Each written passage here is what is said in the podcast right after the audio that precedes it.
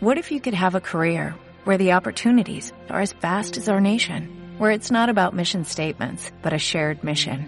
At U.S. Customs and Border Protection, we go beyond to protect more than borders, from ship to shore, air to ground, cities to local communities. CBP agents and officers are keeping people safe. Join U.S. Customs and Border Protection and go beyond for something far greater than yourself. Learn more at cbp.gov/careers. Hola y bienvenidos al podcast de buceo. En esta ocasión vamos a hablar de unas cuestiones un poquito delicadas en cuanto al título, pero que enseguida expondré y veréis que son sencillas. Me llamo Sergi Pérez y soy instructor desde hace muchos años y quiero compartir contigo aquello que me ilusiona, que, me, que creo que es algo que compartimos todos los buceadores, que es nuestra ilusión y nuestra pasión por el buceo. En esta ocasión lo hago solo.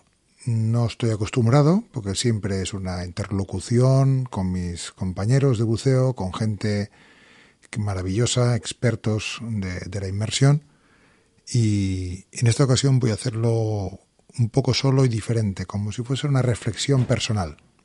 Hablamos de solo los idiotas escriben y dibujan chochos y pollitas. Se me ocurrió hoy. Eso se me ocurrió hoy mientras buceaba en la cueva del agua, acompañado por mi compañero eh, Santiago, un tío maravilloso que, que está poniendo toda la carne en el asador, aprendiendo a bucear bien, aprendiendo a hacer las técnicas adecuadas de posicionamiento, sobre todo, como decía él, básicas de posicionamiento, trimado y flotabilidad, que son ni más ni menos que la cimentación de todo un buceador.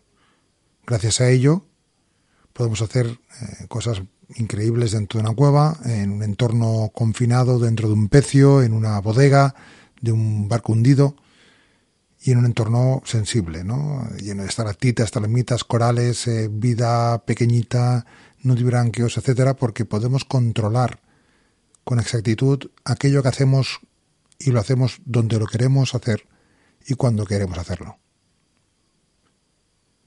Buceando con él en la cueva del agua, estamos practicando diferentes eh, modalidades de, fraccionamiento de hilo-guía. Hemos evolucionado hasta la línea principal en el cartel, que le llamamos el cartel, y después hemos eh, seguido la línea principal hasta la sala eh, más grande que hay allí en los 100 metros donde está el primera T. Y, bueno, hemos hecho un buceo realmente maravilloso. A la vuelta, pues he observado el fondo, iba absorto en mi inmersión, en mi meditación personal, cuando viendo el fango que cubre todo el suelo de la cueva, un fango finísimo, muy sensible a, al impacto, pero sobre todo muy sensible también al aleteo, a que levanta sedimento y puedes llegar a, a situarte en una situación de, de no visibilidad, de absolutamente ceguera. Pues esta vez pues me ha sorprendido una cosa, ¿no? Y es que había pues un dibujito hecho con el dedo de alguien en el fondo pues sorprendentemente, ya, bueno, no hace falta decirle a la audiencia de qué era el dibujito, ¿no? Había un, un ¿no? Y una pollita ahí dibujados. Y enseguida pues he pensado, vaya idiota el que ha hecho esto. Y es que, no sé a vosotros, pero a mí se me ocurre que tras varios cientos de miles de años de evolución humana, me parece increíble que estas cosas sigan sucediendo, ¿no? Y que además en una cueva donde los que vamos a bucear en cuevas somos cuatro gatos, cuatro mataos, eh, muy frikis del buceo y que hemos eh, hecho un gran desarrollo de habilidades y de destrezas para poder conseguir llegar a esas penetraciones dentro de la cueva. Bueno, pues mucho dinero gastado en educación, formación, etcétera para que llegues y, te pongas a dibujar estas cosas en el fondo. Pero inmediatamente después de ver eh, ese, esos bichitos ahí dibujados, pues se me ha ocurrido, digo, cómo hemos llegado a la evolución humana a ser así, ¿no? O sea, me pregunto por qué en Altamira no hay ni una polla dibujada en la pared. O sea, eh, hemos involucionado, más bien, más que haber evolucionado, porque aquella gente tan antigua no se planteaban dibujar en las cuevas otra cosa que no fueran cosas épicas o importantes para, el, para la comunidad. Y aquí estamos, dibujando chorradillas en el fondo. Pero en el fondo, para que nadie se, que se, ponga nervioso de lo que estamos hablando, quiero definir que, que la noticia de ver dibujado en el fondo de la cueva o una vagina, para decirlo fino, y, un pene, pues me ha parecido una noticia fabulosa. No por el idiota que la dibujó y por lo, por lo digamos, poco evolucionado que, que pudiera ser, sino porque por primera vez me he dado cuenta de que el fondo de la cueva ya no tenía marcas de rodillas, ni de manos, ni de aletas de repente me da cuenta que todo el fondo de, de fango, que es como una plastilina que deja las marcas durante posiblemente años, ya no quedaban marcas de aletas. O sea, eso es una muy buena noticia, porque significa que, al igual que Santiago con su comentario de que lo importante del buceo en cuevas era la base, no, no las técnicas avanzadas, sino aquello que se aprende en la más base que es aprender a respirar, a flotar y a aletear, empieza a ser una praxis extendida y normal porque no había marcas en el fondo. Estoy acostumbrado a que durante los últimos 20 años, buceando en la cova del agua, siempre ves alguna marca de aletas en el fondo y dices, mira, algún, algún buceador que no tiene la capacitación adecuada para bucear en cuevas ha estado aquí.